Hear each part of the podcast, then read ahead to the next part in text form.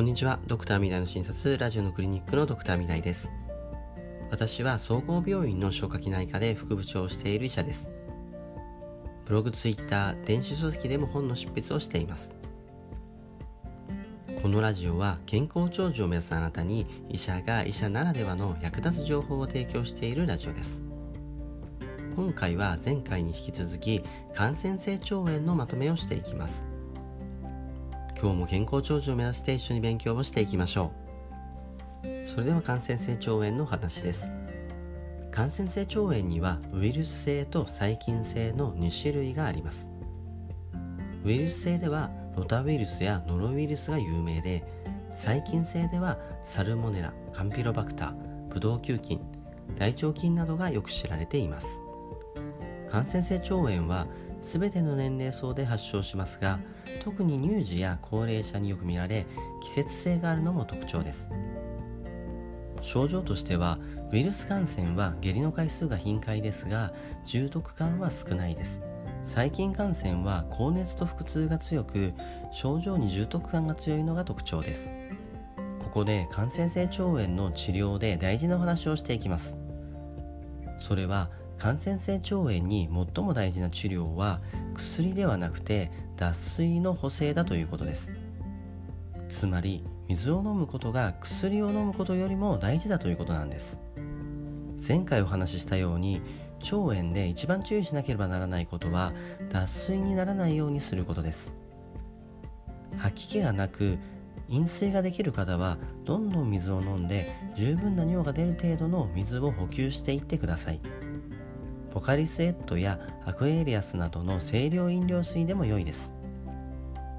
下痢は生体の防御反応なので腸に入ったウイルスや細菌を飲水により水で腸の外に流し出すことが改善への最もな近道なのです。もしも吐き気や嘔吐で水分摂取ができない時はクリニックを受診して点滴をしてもらうようにしてください。感染性腸炎では絶対に飲まなければならない薬はないのです。若い方であれば時間経過で自分の免疫だけで完全に治癒してしまいます。細菌感染に限り抗生物質が有効ですが大腸菌などは抗生物質を飲むことにより大腸菌が壊れて内部の毒素が体内にばらまかれ症状が増悪してしまうことすらあります。ウイルス性であれば抗菌薬は全く効きませんから町のお医者さんがよく処方する抗生物質には効果がないので飲まなくて大丈夫です。善玉菌の入っている成長剤だけで良いと思います。ウイルスに抗生物質が効かない話は非常に大事な話です。私の Kindle の電子書籍である風邪をひいた時に読んでほしい本という本を参考にしてみてください。概要欄にリンクを貼っておきます。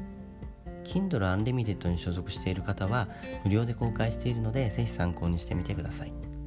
基本的に感染性腸炎は元気な若い方であれば放っておいても自然治癒します。それではどのような人が感染性腸炎にかかった時に医療機関を受診すればよいのでしょうか。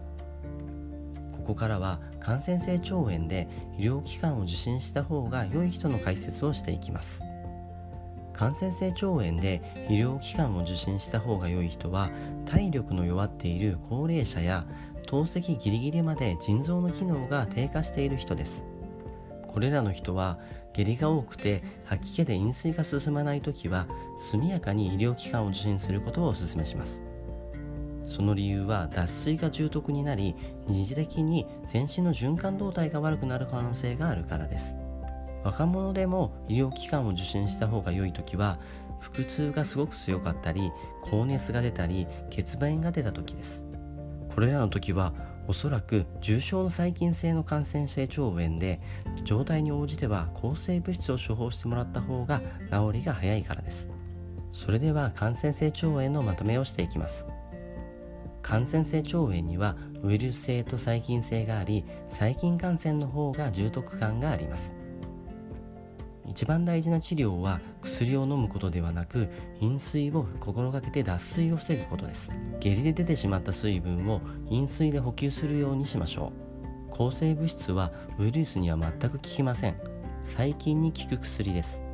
ウイルス性腸炎で抗生物質を飲む必要はありません。成長剤だけで十分です。若い人は薬を飲まなくてもほとんどが自然に治癒します。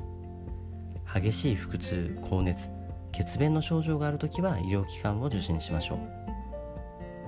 高齢で体力が弱っている方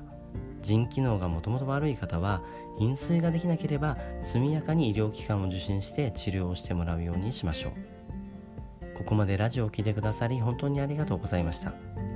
この話が参考になった方はいいねやフォローをよろしくお願いします。このようにブログ、ツイッター、電子書籍でも様々な役立つ情報を提供しているので、ぜひ合わせて参考にいただけたら嬉しいです。